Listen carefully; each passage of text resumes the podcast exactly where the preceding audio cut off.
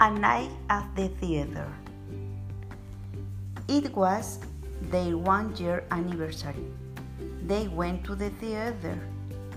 He met her at the theater. She was with her friends. He was with his friends. They watched the same movie. They met after the movie.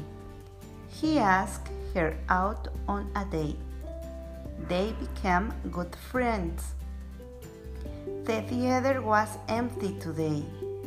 They walked to the counter. They looked up at the screen. The screen listened the movies playing. He wanted to watch an action movie. He wanted to watch a comedy. The two talked to each other. They were dancing what movie to watch. They chose to watch a comedy. They bought, bought their tickets. They went to their seats. The movie started. They lounged throughout the movie.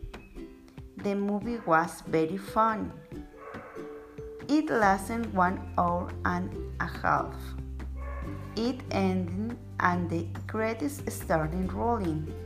They got up from their seats.